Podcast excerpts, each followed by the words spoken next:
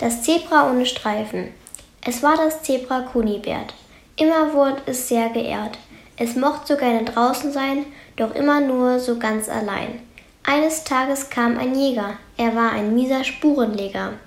Kunibert war ganz allein. Der Jäger dacht, jetzt bist du mein. Das Zebra wollte nicht zu enden, aus der Not wollt es sich wenden. Dem Jäger bot es seine Streifen, und er wollt auch danach greifen.